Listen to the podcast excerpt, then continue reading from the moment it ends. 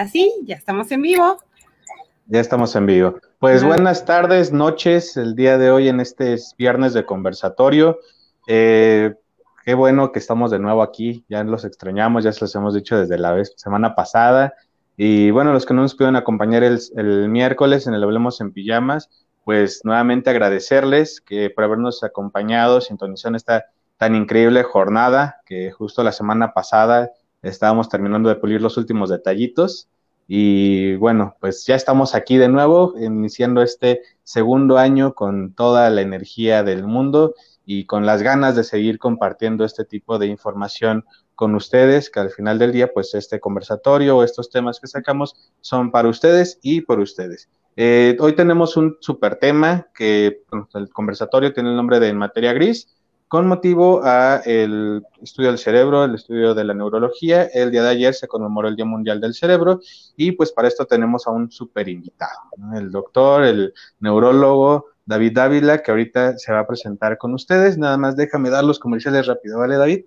Claro, este, pues, bueno, pues recordarles que eh, síganos en todas nuestras redes sociales, nos encuentran en Instagram, en Facebook, en YouTube, por si no quieren vernos, pero sí escucharnos, también estamos en Spotify. Recuerden suscribirse al canal de YouTube, activar la campanita de las notificaciones y ver todo el contenido que viene nuevo, vienen entrevistas, vienen este TikToks, ya les dijimos, no todo en TikTok va a ser bailes, también vamos a estar nosotros bailando, pero de otra manera, ¿no? Y eh, de igual manera, eh, compartan este video. Ya también próximamente me van a ver. Los que pensaban que van a ver a Penélope, no, voy a estar yo.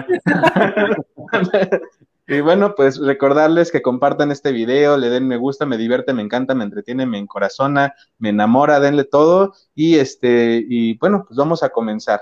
Eh, no, espera, antes de que empieces.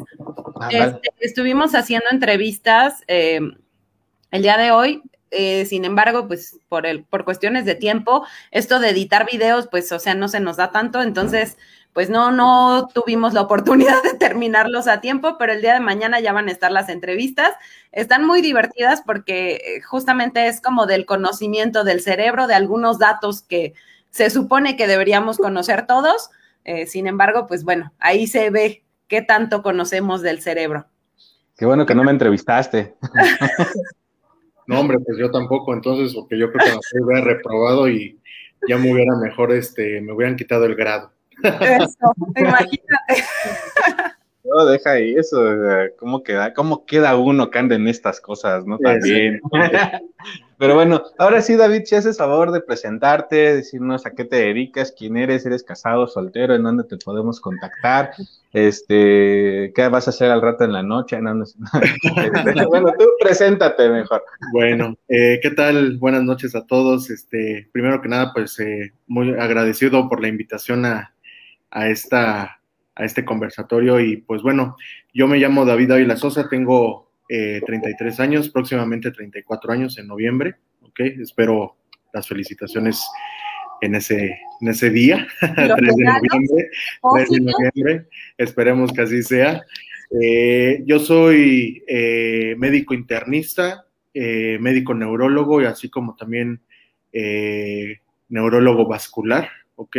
soy egresado de la Universidad Nacional Autónoma de México, tanto para las tres especialidades.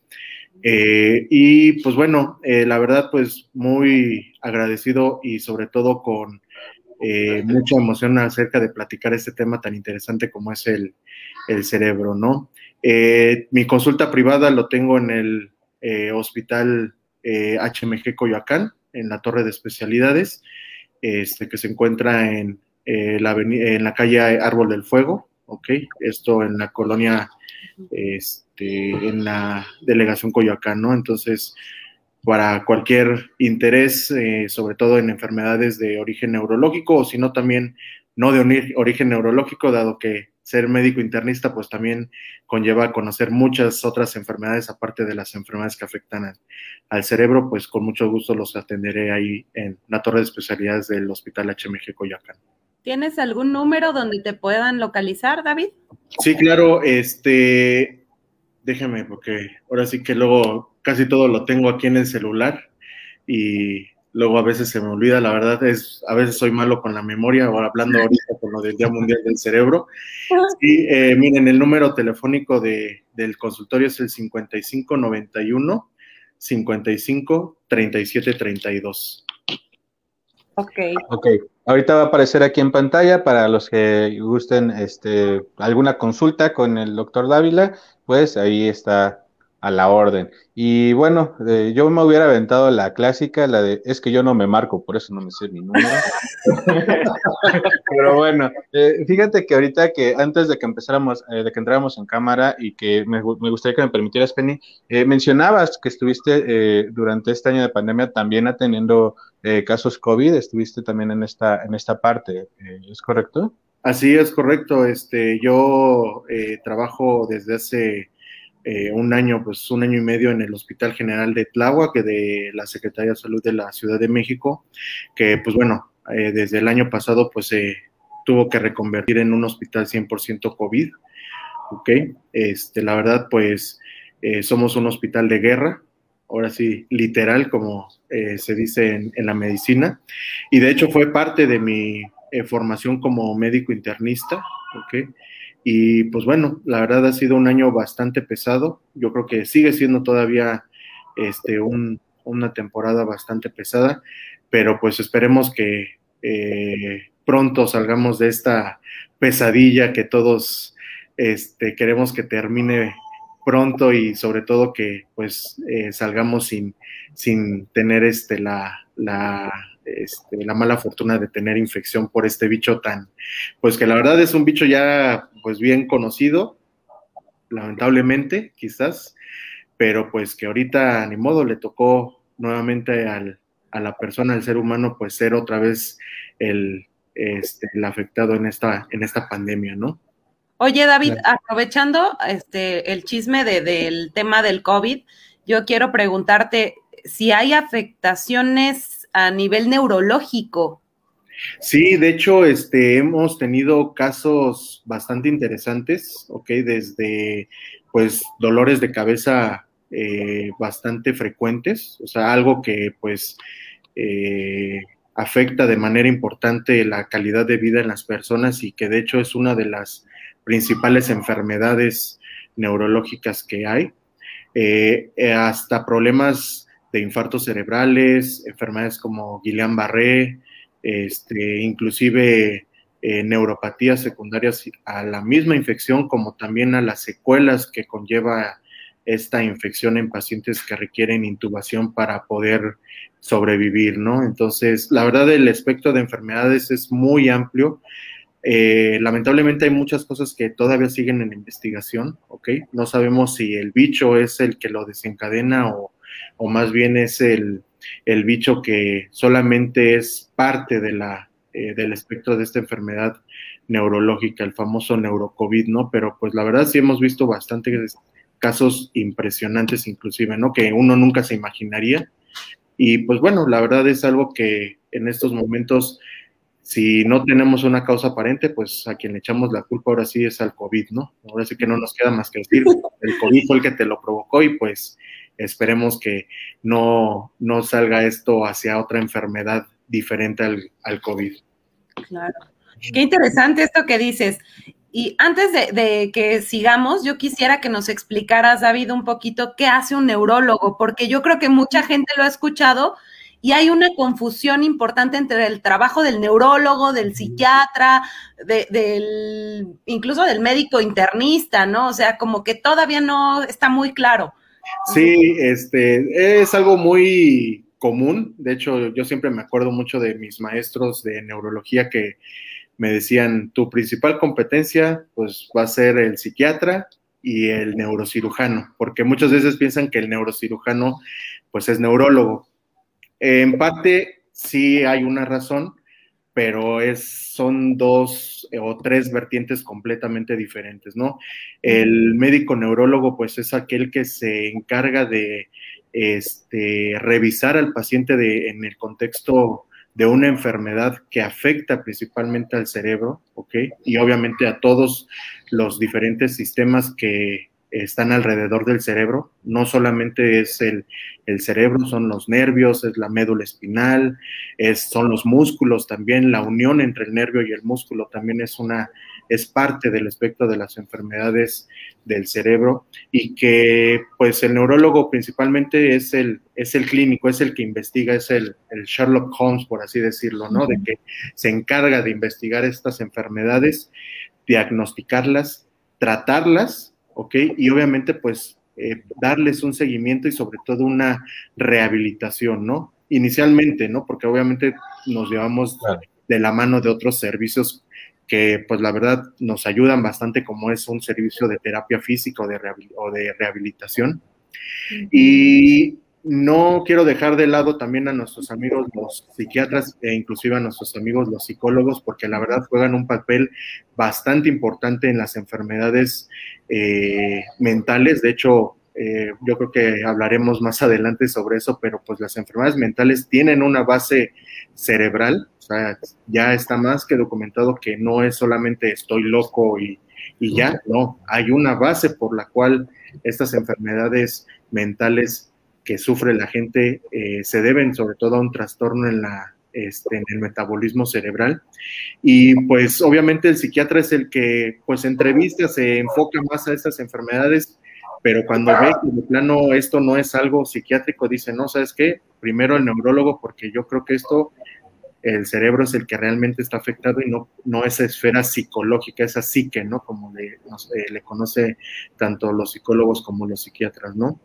Y el neurocirujano pues tiene práctica, o sea, tiene esa habilidad de poder indagar en un diagnóstico, pero lo que hace más el neurocirujano es operar, ¿no? Sobre todo operar situaciones especiales como son tumores, como son este, derrames cerebrales, como son aneurismas, etcétera, etcétera, ¿no? Que la verdad eso también es algo pues bastante valioso, sobre todo en personas que sufren de, tumores cerebrales. La verdad los neurocirujanos, mis respetos porque pues casi nadie se quiere aventar, este, abrir este, un, este, un cráneo, un coco, y pues bueno, la verdad son los que se avientan este, la, la gota gorda en esa situación, ¿no? Entonces, eh, a grosso modo, pues podemos decir que esas son las diferencias entre un neurólogo, un psiquiatra y un, neurocirujano, ¿no? Pero la verdad son tres esferas necesarias para poder hacer el diagnóstico de enfermedades neurológicas y, enfermedades mentales, ¿no? Sí, de hecho, eso es también como que uno de los puntos a donde quería llegar, ¿no? Esta importancia del trabajo eh, conjunto de todas las áreas, porque hay muchas personas que eh, por lo general o lo dejan, eh, bueno, desde nuestra área, no lo dejan en el psicólogo y les haces eh, tú alguna observación o les invitas a que acudan igual a otro a otra, eh, otra especialidad, otra área, como puede ser una cuestión neurológica, o al revés, ¿no? Desde el, desde el neurólogo ya están en esta atención y les invitan también a que tengan la atención psicológica o, psiquiátrica, y hay quienes no lo hacen, este, en este caso se quedan nada más con ese primer diagnóstico. Eh, ¿Tú marcarías una necesidad entonces aquí de ese trabajo en conjunto para las personas que te están escuchando, que lo van a escuchar después? Sí, claro, por supuesto. Yo pienso que eh, el neurólogo requiere del psiquiatra como el psiquiatra requiere del neurólogo, así como el neurólogo requiere del, neurocirujano, como también el neurocirujano requiere del, del neurólogo, ¿no? Porque hay muchas enfermedades que pueden expresarse como síntomas psiquiátricos o psicológicos inclusive, ¿no? Y, a veces uno piensa, pues bueno, pues sí, le dio su depresión, este, ay, es que está loquito, etcétera, y, y de repente vemos que pues es una enfermedad bastante severa que se dejó evolucionar por lo mismo del, del estigma que se le da a la sociedad a este tipo de enfermedades, ¿no? Y por ende, pues ya cuando llega con nosotros como neurólogos clínicos, eh, pues a veces es demasiado tarde cuando, porque la evolución ya es bastante, es una enfermedad ya bastante avanzada que pues muchas veces no podemos hacer este, mucho más que darle el tratamiento para los síntomas y pues esperar a ver cómo evoluciona. Entonces, yo creo que un mensaje o un primer mensaje que podemos este, decir acerca de, este conversatorio es de que no hay que estigmatizar a ninguna persona, sobre todo una persona que sufre una enfermedad mental, porque esa enfermedad mental puede ser tanto un peligro para sí mismo como para otras personas y nunca dejar de un lado que eso pudiera tener una afección a nivel cerebral, ¿no? Tenemos un comentario que quiero leer que es de Jamie Canseco. Dice, una persona que le diagnosticaron un evento cardiovascular, ¿a dónde tiene que dirigirse? ¿Con qué especialista? Y pone entre paréntesis una mujer de 53 años que de un día a otro empezó a tener problemas para hablar. No sabía cómo expresar ciertas palabras. Fue al médico y le dijeron que solo era estrés.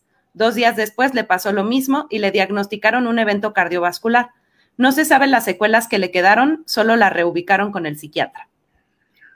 Bueno, eh, yo me imagino que evento cardiovascular este, se refería también a un evento vascular cerebral o conocido como un infarto eh, cerebral o un derrame cerebral, porque a veces eh, la persona luego cuando les estás haciendo la historia clínica te dicen, es que tuvo un derrame cerebral y dices, ah, o sea, le sangró el cerebro y dice, no, este, más bien se infartó. Ah, bueno, es que a veces se pueden confundir, pero bueno, ya uno, ya uno escuchándolo diario dice, ah, bueno, ya, ya sabemos qué fue lo que pasó, ¿no?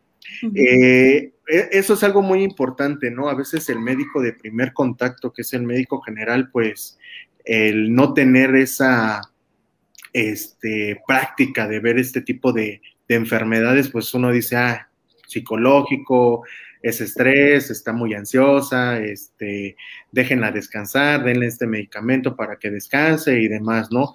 Pero muchas veces esos síntomas este, sugerentes de una enfermedad neurológica, pues a veces hay que ser un poquito meticulosos, hay que ser un poquito más este, expresivos en lo que queremos decir, ¿no? Y muchas veces el paciente, pues también le cuesta trabajo, ¿no? Pero esa es la ventaja de, de, de, la neurología, ¿no? Que uno indaga con ciertas cosas para poder investigar, ¿no?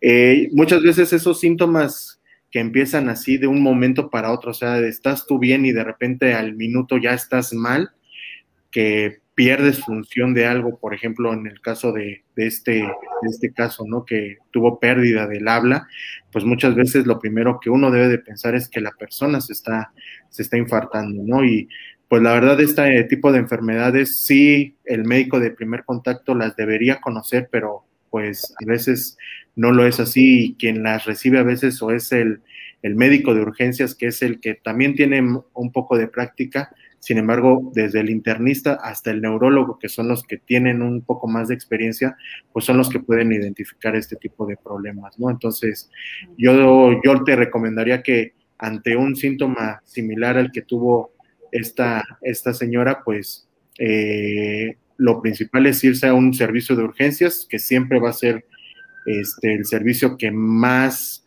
demanda y que mejor trabaja en este tipo de enfermedades tan, tan súbitas y obviamente la, valoración por un internista o si no, si no se tiene en el hospital por un internista o si se tiene en el hospital, pues por un médico neurólogo. Oye, David, y ahorita que ya está, nada más quiero preguntar del mismo caso. Este, ahorita que ya está la señora, este, porque dice que la reubicaron con el psiquiatra, ¿ahorita se queda con el psiquiatra o tiene que acudir a otro lado? No, yo creo que tendría que acudir primero con un este, neurólogo, ¿ok? Este, ya sea una consulta pública o consulta privada. Este, ahora sí que me hago comercial, ya estamos viendo aquí abajo el número.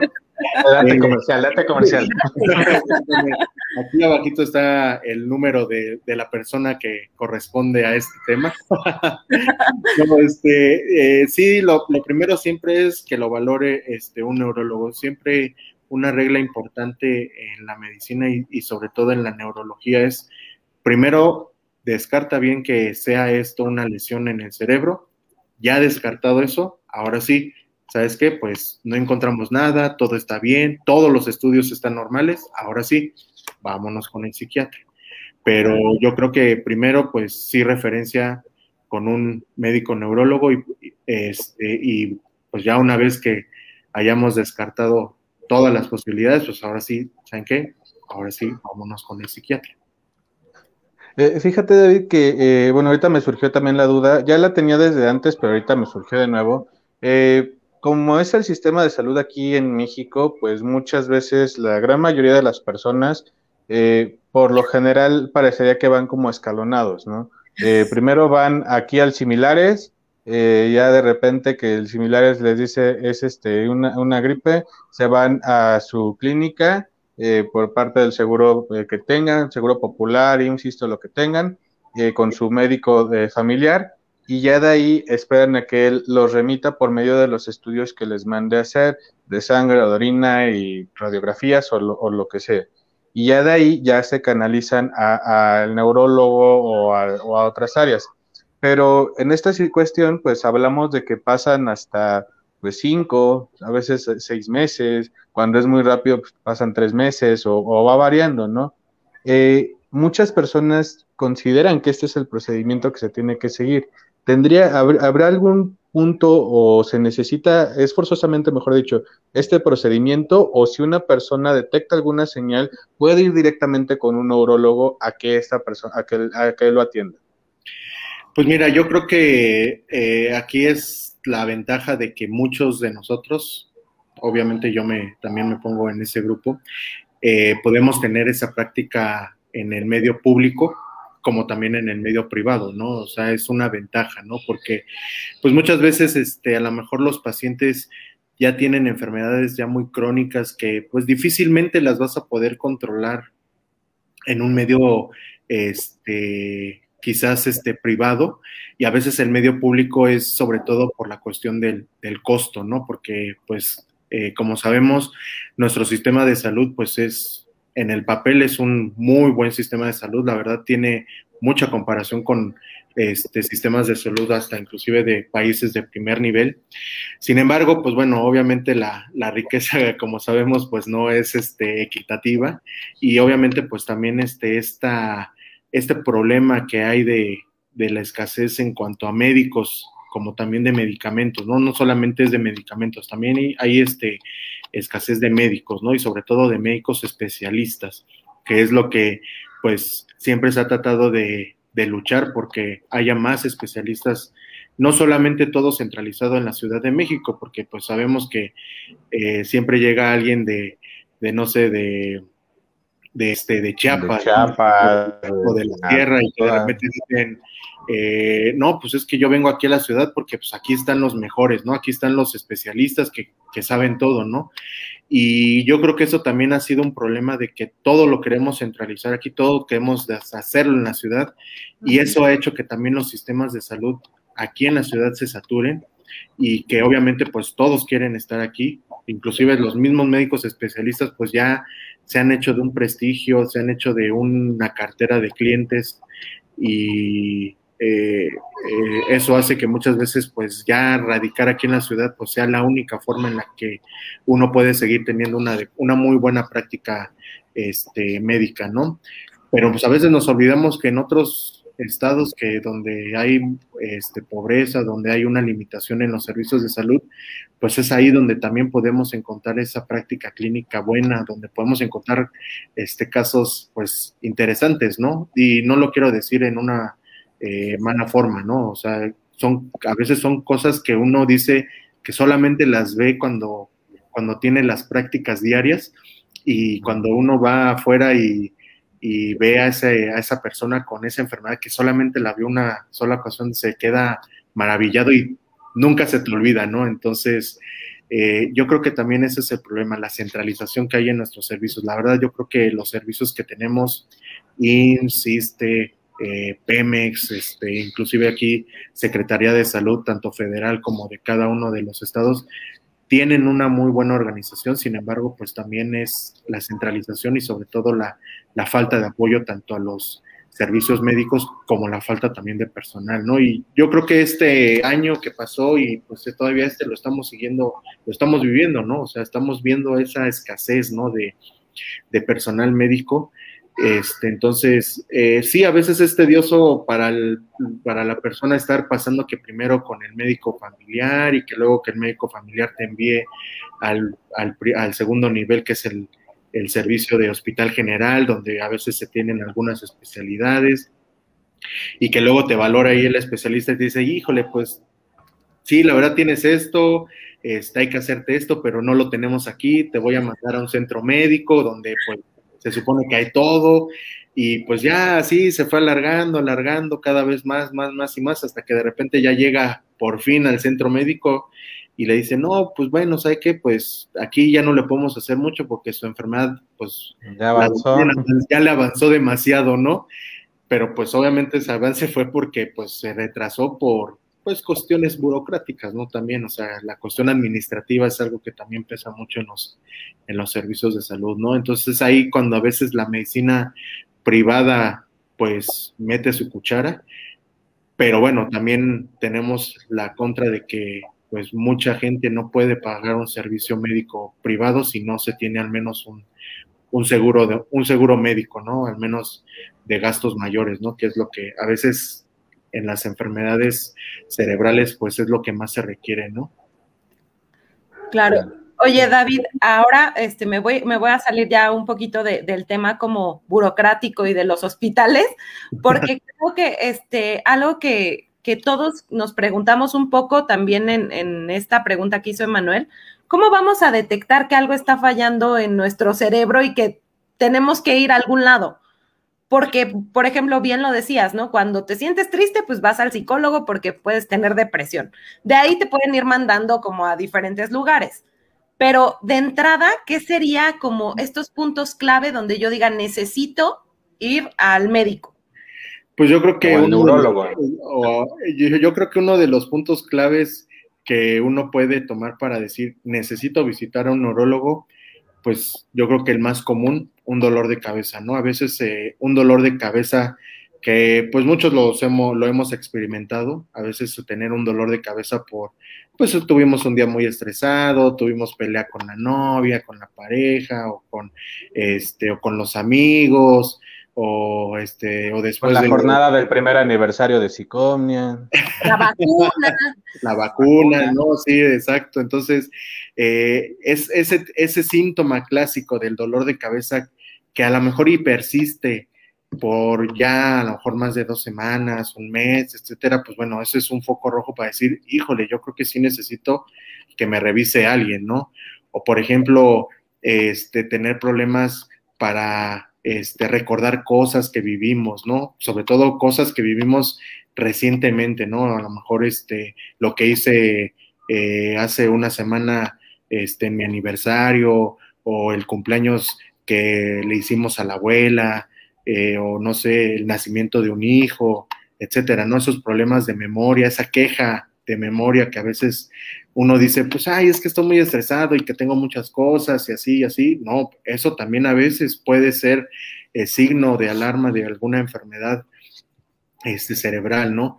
Eh, igual como tú lo mencionaste, este, Penelope, también, por ejemplo, el estar triste y demás, pues no, a veces, a veces puede ser parte de una enfermedad cerebral, ¿no? Entonces, no siempre decir, me siento triste, me siento ansioso, ah, tengo que que ir directo al psiquiatra, ¿no? O sea, a veces también esos pueden ser síntomas de alarma de alguna enfermedad este, cerebral, ¿no? El tener eh, adormecimiento en las manos, en las piernas, en los pies, sentir que algo me está apretando cuando reviso mis pies y no tengo nada, en las personas que dicen, ay, es que a lo mejor son las varices y pues le revisas las piernas y de repente, señora, es que usted no tiene varices, ¿no? Entonces, todos esos síntomas de adormecimiento, calambres, este, dolor espontáneo o, o, dolores así de manera este, espontáneas sin ninguna causa pues este, a la vista, pues eso también nos debe pensar que esto pudiese ser una enfermedad de origen este, cerebral, ¿no? La pérdida de alguna función, como lo comentábamos este, hace un momento, ¿no? La pérdida de una función como es el poder hablar, el poder expresarnos, el poder mover una mano, una pierna o toda la parte completa del cuerpo, pues eso también es un signo de una enfermedad eh, cerebral. Muy bien. Oye, y, ahorita que estamos en las enfermedades, eh, bueno, por ejemplo, yo no sabía esto de que hasta en los pies, o sea, de sentir algo fuera del de, común en los pies podría eh, hacer una señal, o sea, no que tienes un problema, porque sí podría ser, llegar a una señal. Y justo es parte de ese, de ese punto de el desconocimiento de, la, de la sociedad a este, a este tipo de información, ¿no? Eh, y justo en este desconocimiento entran las enfermedades neurológicas que se pueden tener. ¿Cuáles serían las más comunes que se presentan, eh, por lo menos aquí en, la población mexicana? Pues mira, yo creo que las más comunes, las que yo, bueno, ahora sí que en mi experiencia y en la gran experiencia de todos los eh, neurólogos, pues podemos decir que los dolores de cabeza quizás sean de las más, más comunes, ¿ok? Sobre todo la migraña, eh, el dolor de cabeza tensional, que algunos le llaman así que es por estrés, que porque me siento muy cansado y muy tenso, este, sería una de las enfermedades más comunes. Quizás la segunda, y que también tiene que ver mucho con muchos factores eh, cardíacos o cardiovasculares, ¿no? Como son la diabetes, la hipertensión, pues obviamente el infarto cerebral es otra de las más comunes y que pues yo creo que ha ido incrementándose este, en los últimos 10 años.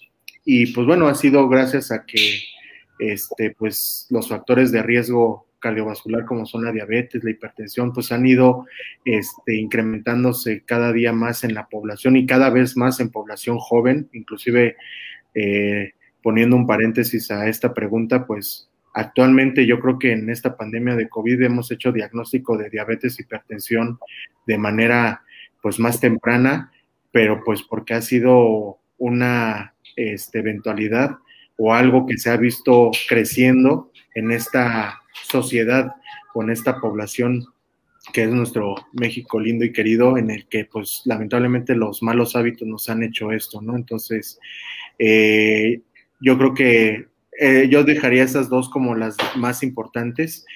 Eh, no dejo de un lado también las enfermedades neurodegenerativas o como se le conocen como las demencias, ¿no? O esos estados en donde la persona empieza a tener problemas de memoria asociado a problemas en la conducta, este, en poder realizar este, acciones que anteriormente pudiese hacer, ¿no? También otra enfermedad que ha ido creciendo mucho ha sido la esclerosis múltiple, ¿no? Y ahora bien, hablando de el Día este, Mundial del Cerebro, pues realmente el Día Mundial del Cerebro también fue un día para hablar acerca de cómo poder detener la esclerosis múltiple, que es una enfermedad que la verdad, pues devasta a las personas que la sufren y sobre todo las devasta tanto en la cuestión pues cerebral, en la cuestión psicológica, psiquiátrica, pero también en la cuestión económica, ¿no? Porque es una enfermedad que pues, requiere de tratamientos muy costosos, ¿no? Yo creo que esas son las enfermedades que por lo menos aquí en México podemos decir que son las más frecuentes, las más comunes, las que más vemos como médicos neurólogos. Y yo creo que una última este, que también ha ido incrementándose mucho ha sido la epilepsia, ¿no? Ahora sí que la epilepsia, sobre todo por este lesiones en el cerebro, ¿no? Lesiones en estructuras del cerebro han producido que la epilepsia se vaya incrementándose cada vez mucho más, ¿no? Y yo creo que ha sido también parte de las eh, enfermedades previas que hemos comentado, ¿no? Esta, este aspecto de, la, de, la, epilepsia asociada a otras enfermedades también de origen neurológico, ¿no? Yo creo que esas son las más comunes que ahorita podemos decir que son las que más encontramos en la población mexicana y también en a nivel mundial, ¿no? Oye, David, ahorita que hablabas de, este, de estos como malos hábitos que tenemos los mexicanos, ¿existen como factores externos que puedan afectar el funcionamiento del cerebro? Sí, claro. Eh, es tan simple como es el, ambiente, el factor ambiental, ¿no? O sea, todos los tóxicos que, respiramos este, en una zona eh, urbanizada, pues realmente todos esos tóxicos este, cambian por completo la estructura del cerebro. Obviamente, pues el cerebro es, es sabio y este, se adapta a estas toxinas, pero realmente de esas toxinas producen grandes cambios en el cerebro, pero esa adaptación que tiene el cerebro, esa plasticidad como se le conoce, pues es lo que permite que también que, las toxinas no, no, no, no nos afecten tanto, ¿no? Sin embargo, pues realmente el ambiente es juega un papel fundamental en las enfermedades cerebrales. Yo creo que también, por ejemplo, este, algunos, este, algunas drogas este, legales, como por ejemplo lo que es el tabaco, el alcohol, que son pues drogas eh, pues de uso legal, ¿no? Porque también las drogas de uso ilegal también son las que más este, también este, consumen al, cerebro, ¿no? Entonces, eh, los problemas del sueño, inclusive también los mismos problemas de la alimentación, ¿no? La, los cambios en el hábito eh, alimenticio hace que también el cerebro se tenga que adaptar a, esta, a este acúmulo de azúcares, de grasas procesadas para poder este, tener o obtener energía, que a veces es energía pues innecesaria y que muchas veces no se sabe qué se hace con, esa energía y, eso hace que el cerebro se vaya agotando poco a poco, ¿no? Entonces, obviamente además de los, eh, eh, de los factores genéticos que pues obviamente esos no los podemos modificar, ¿no? Los factores familiares tampoco, pero pues yo pienso que esos factores son fundamentales para que una enfermedad cerebral se pueda presentar, ¿no? Qué interesante. Oye, este, venimos a hablar también ahora como de esta parte más de la sociedad, de cómo lo que pensamos todos, estas cosas que creemos, pero que ni siquiera sabemos por qué las decimos, ¿no? Las repetimos mil veces, pero no sabemos por qué. Este. los famosísimos mitos, ¿no? Esos mitos que yo creo que en la medicina siempre han sido el, el pan nuestro de cada día, ¿no? Porque la verdad, la medicina desde sus inicios siempre ha sido a base de, mitos y creencias, ¿no? Este, entonces, eh, la verdad, pues sí, son algo que, escuchas de a diario, ¿no? Escuchas siempre en la consulta, escuchas en, tu hospitalización, en tu paciente hospitalizado y demás, ¿no? Por ejemplo, yo, sacaría el primero que igual y no va tanto a la cuestión neurológica, pero sí pagaban bien por el líquido de las rodillas, este, Pues mira, fíjate a, mí, fíjate, a mí sí me pagaron, ah, no es cierto. No, eh, eh, no eso de, líquido de las rodillas también este, es algo que, híjole, eh, yo la verdad no sé, traté de indagar. ¿Dónde salió? Yo, la verdad no, porque pues digo, si pagaban casi millones, decía, pues híjole. Pues, no me hace falta una pierna. La verdad decía, pues, ojo, ¿no? Mejor agarro la primera pierna que veo y órale, lo vendo ahí en el mercado negro, ¿no? Pero no, no, no, yo creo que sí, eso de, híjole, eso de la rodilla, ay, como la verdad, cómo nos, nos hacía reír mucho, pero sí lo escuchabas bastante, ¿eh? Créeme que el año pasado escuchabas cualquier cosa que decías, híjole, igual como por ejemplo de este, que, el, que el COVID no existía, que era este, eh, algo que habían creado en, este, en un laboratorio, este, que eh, pues solamente este, infectaba nada más que a los animales y eh, un sinfín de cosas, ¿no? Entonces, este... El chip, ¿no? De la vacuna. El chip de la vacuna, que pues bueno, ya la verdad no sé, pues, ha de ser un chip ahí, pues mega ahí nanomolecular, porque híjole, la verdad de quién sabe cómo este, cómo iba a poner, a introducirse un chip y aparte tu, tu líquido de la vacuna, ¿no? Entonces, este, no, no, no, sí, la verdad muchas cosas, este, se que eh, se inventaron, la verdad son cosas, este, pues inventadas al fin y al cabo, y pues bueno, la verdad, pues los memes son los que nos dicen, bueno, está bien, eso hay que tomarlo con, con este, con un poco de picardía, ¿no? Voy a defender un poco a la población general porque voy a decir que deben ser mecanismos de defensa. Es algo tan angustiante que por supuesto que la forma de bajar la angustia es no existe, no existe, este, esto es, alguien lo inventó, esto no es cierto, porque de esa manera pues no te preocupas.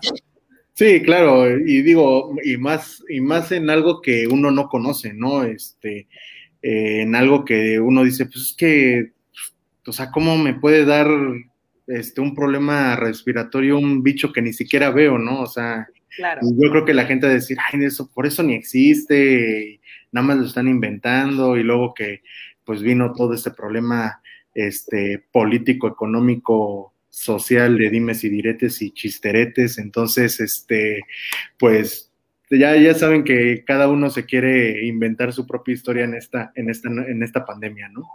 Así es. Pero, pero justo ahí, en esa magnitud, es donde también surgen eh, otro tipo de, mitos y, bueno, como en el caso del día de hoy, que es en torno al cerebro, eh, por ejemplo, uno de ellos que sea como verdad o mentira de que eh, se te mueren las neuronas por un mal golpe y que ya no vuelven a crecer. En este sería como el con el que me gustaría empezar. Ok, eh, mm, no es tanto de que se mueran, o sea, sí existe una, una pérdida, por así decirlo, ¿no? Pero muchas veces las neuronas son muy sabias y a veces tratan de buscar este, la manera de poder, eh, digamos, como eh, buscar la manera en la de sustituir la función de esas neuronas que se perdieron, por ejemplo, en un golpe de cabeza muy intenso, ¿no? Entonces, este, eh, nuevamente regresamos a este tema de la plasticidad cerebral, ¿no? Que es esa capacidad que tienen las neuronas de poder aprender eh, cosas nuevas a través de las múltiples conexiones que se tienen con otras, con otras neuronas y que por ende pues les ayuda a a poder este, contrarrestar esta pérdida de, la función que hay con un, con un trauma, ¿no? O sea, eh, sí existe como tal una pérdida, este, pero eh, nuevamente el cerebro es sabio y es capaz de poder alcanzar este, funciones que se han perdido a través de esa plasticidad neuronal que uno, que uno tiene, ¿no? Que obviamente pues también eh, uno la tiene que estar este, trabajando con el día a día, ¿no? O sea, no solamente es de que ya me golpeé, ya perdí miles de millones de neuronas y pues... Ya ahí me quedo. Voy a esperar a que me, a que me nazcan, ¿no? Porque eso es algo que, que bien se conoce, que pues realmente no, no es un mito, sabemos que la neurona es, un, es una célula que pues no se reproduce, no vuelve a crecer, pero que al momento de ser una eh, neurona o una célula adulta capaz de poder tener una función, pues esa función también le permite tener esa capacidad de poder enseñarle a, otra neurona para que poco a poco vaya obteniendo una habilidad diferente a la que ya eh, la primera neurona había este, obtenido. Qué interesante. Con eso voy a abrir la otra pregunta que además debo decir que viene en la película de Matilda y que no estamos enseñando las cosas correctas. En Matilda dicen, es conocido que los humanos utilizamos solo el 10% de nuestro cerebro, porque si utilizáramos más, obviamente podríamos mover cosas como lo hace Matilda, ¿no? ¿Qué tanto de cierto hay en eso? Yo, pensé que ibas a decir de, yo niño, yo, yo adulto, tu niño, yo estoy bien y yo estoy Por un momento me quedé con esa idea. Este, no, yo creo que eh, es igual este, eso de que si uno desarrolla el 100% del cerebro, pues casi casi va a, controlar este, la mente de los demás, lo que piensan. ¿no? Creo que también me quedo con esta eh, película, no sé si... Eh, la de Lucy. La de Lucy, ¿no? Que todo viene de una droga que pues parece ser que activa al cerebro no, no, realmente no es de que solamente utilicemos un 10% o un 100%, no, o sea, el cerebro se utiliza de manera completa porque es un sistema complejo de redes, ¿no? O sea, yo siempre les digo este, a mis pacientes cuando me preguntan este, pues, cómo funciona el cerebro, ¿no? Este, yo les digo que la corteza cerebral, que es como digamos, este, la, la central de comunicación, ¿no? Y todas estas redes son todos los postes de luz en donde se pueden comunicar de una este, población a otra, ¿no? Es así como yo se los explico. Entonces, realmente las neuronas están coordinadas en todo momento, ¿no? Entonces uno diría, pues, pues ¿a qué decir que sí ocupo el 100%, pero pues, ¿por qué no puedo leer tu mente, no? O sea, bueno, eso ya son, ya son cosas un poco más, este, eh, eh, pues mágico religiosas, por así decirlo, ¿ok? Entonces no es de que porque ya utilizo 100% voy a leer tu mente y te voy a controlar y te voy a decir que el COVID no existe y te estoy metiendo chip, ¿no? No, no, yo creo que también influye mucho el cómo la gente lo, expresa, cómo lo dice, este, el hecho de la, de la forma en la que también uno se deja llevar por este, mensajes a veces subliminales, ¿no? Que eso sí, en eso sí hay algo de, cierto, ¿no? Los mensajes subliminales, pues eh, ese subconsciente, ¿no? Que pues obviamente ustedes son los expertos en ese, en ese, en ese tema, ¿no? De la, de la subconsciencia, pero también ese subconsciente nos permite captar algunas cosas que el cerebro las procesa como una información que pues también es importante, ¿no? Entonces, si utilizamos el 100% de nuestro cerebro, eso estoy de acuerdo. El hecho de utilizar solamente el 10%, pues obviamente eso depende también del desarrollo, ¿no? O sea, desde que somos este, desde que estamos en, en la panza de, de, mamá, pues empezamos a aprender cómo nuestro medio nos afecta en, en todo, ¿no? Desde cuando salimos, eh, cuando nacemos, cuando empezamos a este, agarrar objetos, cuando nos los llevamos a la boca, este, cuando empezamos a caminar, cuando empezamos a hablar, cuando nos empezamos ya a socializar, ¿no? O sea, el cerebro se va desarrollando cada vez más eh, en esas etapas de crecimiento y obviamente llega en un momento en el que el cerebro se activa por completo y es lo que permite que tú puedas socializar, platicar, este, hacer, contar chistes, este, ser bueno en matemáticas, ser bueno en deportes, etcétera, etcétera, pero es porque tu cerebro está funcionando al 100%, ¿no? Desde mantenerte despierto para poder ir a trabajar a las 7 de la mañana y levantarte a las 5 todos los días como rutina,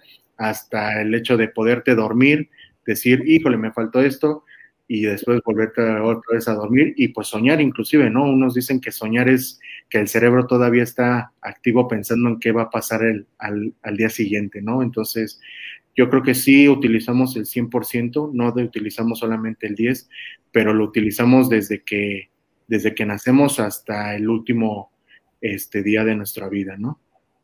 Ok. Pensaría yo en otra pregunta. Eh, de mientras más grande es el cerebro, más inteligente es la persona. Esa como la he escuchado, ¿no? Inclusive en este en terapia me ha tocado escuchar a, quienes dicen de es que mi, mi, mi, mi, sobrino está bien frentón y vieras cómo maneja los aparatos eléctricos, este, el celular, eh, en una ocasión sí, ¿no? De, es que tiene dos años y ya sabe utilizar el celular y apenas vi un reportaje de un mono que igual aprendió a utilizar el celular. Le ponen el celular. Entonces dije, ah, bueno, ok, ¿no? Entonces, ese sería otro mito de, de, de mientras más inteligente, más, perdón, más frentudo, más inteligente, y el otro, los aparatos eh, eléctricos como videojuegos, celulares, tabletas y demás, eh, te vuelven más inteligente. Electrónicos, ¿no? Los eléctricos de la, la, lavadora. la lavadora. casi todo, ¿no? El refri, el refri, yo creo que el refri sí nos ha hecho bastante inteligentes para poder abrir y sacar la, la, la cerveza, ¿no? no yo creo que o sea, el cerebro, eh, igual yo creo que complemento tu, mito de que el cerebro de la, este, de la mujer es este, eh, más desarrollado que el del hombre, ¿no? Yo creo que el cerebro pesa igual, o sea, tiene la misma, ahora sí que el mismo gramaje, o sea, 1200 este, eh, gramos es lo que pesa más o menos el cerebro, ¿ok? Algunos decían que pesaba más el de, el de Einstein que el de, Mozart, por ejemplo, ¿no? Y no, no, no, no quiere decir que este, el cerebro del hombre eh, sea superior al de la mujer o el de la mujer sea superior al del hombre, ¿no?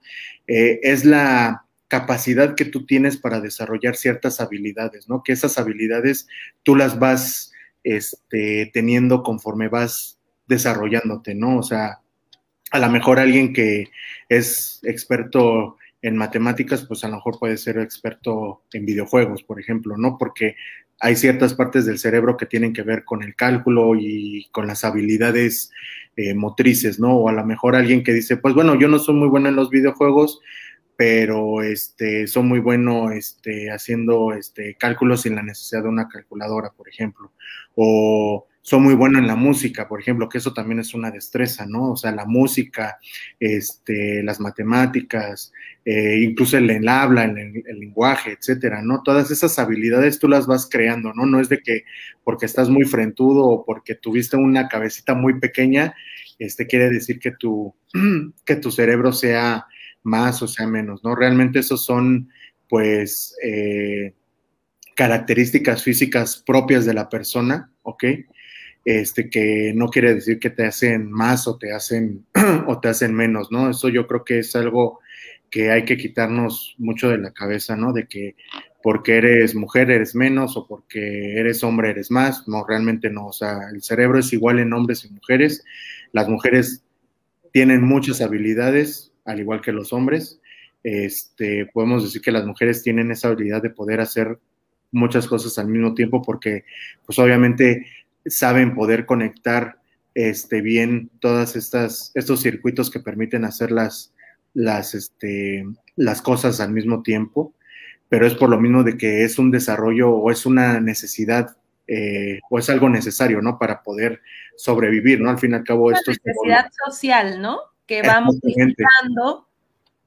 Exactamente, o es igual, por ejemplo, de que este, los hombres tienen mayor habilidad para poder manejar, ¿no? Y no es tanto porque seamos unos cafres en el volante, sino que más bien desarrollamos esa habilidad visoespacial, ¿no? O sea, la capacidad de ver y poder distinguir en nuestro espacio lo que estamos haciendo, ¿no? Sin la necesidad de, de, de hacerlo con, con, cálculos, a diferencia de, este, de las mujeres, ¿no? Pero nuevamente repito, no es por decir esto es mejor que esto, ¿no? Sino que simplemente son habilidades que están aprendiendo. Digo, yo conozco mujeres que, manejan súper bien y conozco hombres que manejan pésimo.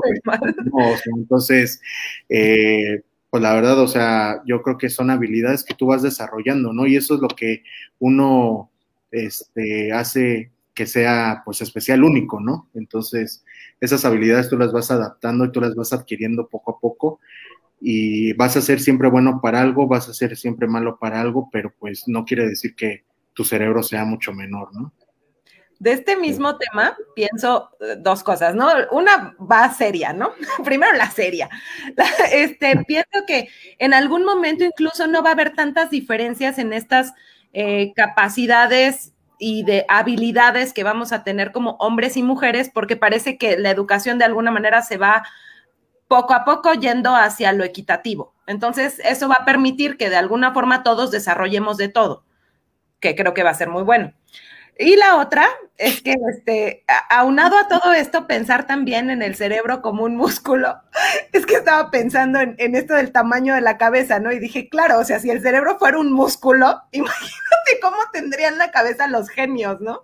O sea, no me quiero imaginar a Einstein con una cabeza así de gigante, porque obviamente se hipertrofiaría como todos nuestros músculos. Se le iría para un lado así. Ah. Pero bueno, ahora sí me voy a seguir a la otra pregunta, porque si no, ni nos ¿Cuál era la serie? Perdón. ah, sí, cierto, ¿cuál era la serie? No era pregunta, era comentario esto ah, de, en algún momento llegaremos a las mismas Ahora, este, viene otra pregunta. Este, ¿Escuchar a Mozart te hace más inteligente y escuchar reggaetón te hace más menso? Eh, híjole, es una pregunta bastante difícil. No, no es cierto. Este, eh, yo creo que la, habilidad musical es algo bastante eh, importante.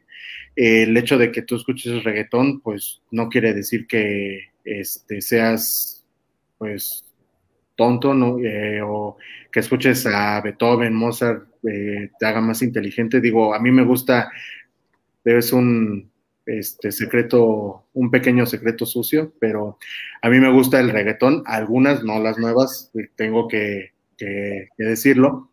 Y pues bueno, veme, aquí, ¿no? Digo, a, platicando con ustedes de temas de neurología, entonces, este, y no por, el, no por eso soy, pues, pues tonto, ¿no? O sea, realmente no, yo creo que es ese, ese gusto que tú le, le das a la música, ¿no? O sea, eh, sí se ha comprobado científicamente que la música sí este, desarrolla ciertas habilidades, ¿no? A lo mejor las habilidades, sobre todo este, manuales, ¿no? El hecho de poder tener un poquito más de habilidad manual con la música este, eso sí, pues sí se ha comprobado inclusive desde, desde que el, bebé está este, en, la, en, la, pancita de mamá. Pero pues bueno, no quiere decir que porque escuches este, banda, pues ya vas a ser este, mucho menos, ¿no? O sea, no, no, no, claro que no. La música siempre va a ser una forma en la que la gente va a tener esa expresión y el cerebro la va a considerar como un arte, ¿no? Y ese arte es lo que te permite tener desarrollo en otras habilidades, pues manuales, este, emocionales, de conversación, de habla, etcétera, etcétera, ¿no? Entonces yo creo que realmente no, este, no te hace menos escuchar un tipo de música que otro. había otra que también quería hacerte, igual ya para ir cerrando. Eh, el cerebro, eh, cuando dicen, ¿no? De que se me congeló el cerebro por, por tomar algo muy frío o, este, ay, me duele el cerebro. Eh, ¿El cerebro siente dolor? No, realmente el, cerebro no siente dolor porque no tiene receptores para el dolor. Realmente lo que duele son todos estos nervios, estas estructuras que rodean al cerebro, que pues al final son estructuras sensibles a todas las sustancias que se liberan durante el dolor, ¿no? Entonces, eh, realmente el cerebro no duele, o sea, igual también luego a veces me dice, es que me duele mucho el cerebro. Y ya cuando termino la consola digo, no, señor, mire, su cerebro no le duele, le duele todo lo que está alrededor de él. De, no, sí me duele, me duele aquí. aquí, justo aquí me está doliendo. no, eh, realmente no, o sea, esa, eh, ese mito de que, el, de que el cerebro duele, pues, este, realmente no, o sea, el cerebro no duele, lo lo repito, realmente lo que duele es todo lo que está alrededor de, del cerebro, que pues uno diría, pues nada más es el cráneo y, el cabello y nada más, ¿no? Y no, realmente no, o sea, son, es también una red compleja de, tejidos este, alrededor de, de, neuronas, de nervios, que liberan sustancias que pues producen esta inflamación en, en alrededor del cerebro y y es lo que nos hace pensar que el, que el cerebro duele. Claro, pero si doliera, imagínate pensar, sería muy doloroso, ¿no? Sí, no, o sea, no, pues ya todo, el tiempo estaríamos con dolor, ¿no? se nos pudiese este, eh, quitar, ¿no? Pero no, no, no, realmente no, o sea, no, no hay que quedarnos con esa, con esa este, idea de que, de que el cerebro, este, de que el cerebro duele, ¿no? De hecho, el cerebro es eh, de una parte fundamental del, dolor, ¿no? Porque eh, el cerebro es el que nos permite, o bueno, más bien no es el que permite, sino más bien es el que tiene que ver mucho con esta sensibilización para el dolor, ¿no? O sea, de que un dolor agudo o un dolor de rodilla se vuelve un dolor crónico, pues ahí ya el cerebro y todos estos nervios son los que hacen que este dolor se vuelva algo crónico y eso es algo que también juega un papel mucho en la calidad de vida de las personas, ¿no? Que el dolor se vuelva crónico, porque al fin y al cabo ahí es cuando el cerebro juega un papel importante. Ahora sí, ahí es cuando el cerebro sí duele. De hecho, yo cerraría ¿no? con esta parte de, si te duele pensar aguas, puede ser una señal de, alerta, ¿no? Entonces, exactamente. con esa parte. Pero bueno, no sé, Penny, eh, ¿quieres pues agregar algo más? agradecerte mucho, David. Gracias por, por estar aquí con nosotros. Ahí está tu número para que se comuniquen contigo los que necesiten y requieran este, un neurólogo o una este, cita médica también. Entonces, este, pues muchas gracias una vez más. No, estoy muy agradecido con ustedes por la invitación y pues esperemos que hayamos resuelto algunas este, dudas este, acerca de, lo que es el cerebro, ¿no? Que la verdad es un órgano muy, muy, muy fascinante, pero que también todavía le falta al, a la persona por conocer. Es un mundo, eso es otro mundo, la verdad. Exactamente. Y bueno, si no les aclaramos sus dudas, por lo menos esperamos que se hayan divertido un ratito entre. Al menos que eso haya sido, por lo menos haya sido un, una hora de, de, este, de buen humor. Pues muchas pues, gracias. muchas gracias, David. Muchas gracias, Penny. Muchas gracias a todas las personas que nos estuvieron viendo el día de hoy. Recuerden que eh, se está transmitiendo eh, mientras sigue pagándose el, el se transmite simultáneamente en Facebook y en YouTube. Y este, y bueno, pues recuerden compartir, suscribirse al canal, activar la campanita de las notificaciones y darle me gusta, me divierte, me encanta, me entristece, me encorazona, me en todo. Y pues nos vemos la siguiente semana. Cuídense mucho. Bye. Gracias.